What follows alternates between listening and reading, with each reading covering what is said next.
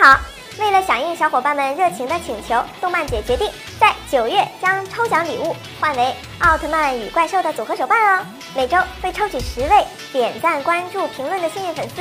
大家快积极的参与起来吧！大家好，欢迎收看动漫解说员，我是小曼。咱们都知道，在中国最火的奥特曼就是迪迦了，深受众多奥迷的追捧和喜爱。在剧场版中，人间体大虎也是收获了一票小迷妹。大虎变身的变身器晨光棒，也就是火花连镜，你们知道它有好几种形态吗？今天我就来说一下激光版晨光棒。在迪迦第一话中，为了保护迪迦石像不被怪兽破坏，大虎意外复活迪迦奥特曼的石像，变成为迪迦奥特曼的人间体。在击败怪兽变回人间体的大虎获得了变身器，上半部分是水晶材质，下半部分类似于玉的质地，看起来很有分量。变身的时候，上半部分会自动打开，发出光芒，就可以变身迪迦奥特曼了。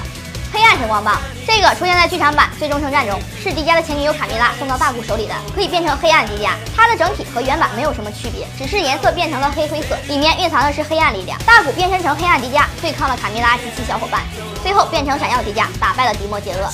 青铜神光棒，这个出现在迪迦奥特曼外传。在古代苏醒的巨人中，这也是在剧中所说的远古神器。虽然外表和 TV 版的大体相同，但是这个神光棒却是青铜质地的，整体是青铜制成的，花纹是红色的。在剧中使两个人成功变身，一个是大虎的儿子元义，一个是古代人阿姆伊了。超八版神光棒出现在剧场版大决战超奥特八兄弟中，迪迦奥特曼的变身器是在平行宇宙中的大古知道自己是八位奥特曼之一的成员后出现在手中的。外表造型是一样的，只是上半部分一半是白色线条，一半是黑色线条。好了，今天的节目就到这里了，感谢大家对动漫解说员的支持，感兴趣的小伙伴动动手指，记得关注一下我们哟，我们会有更多精彩的视频等着大家，我们下期见。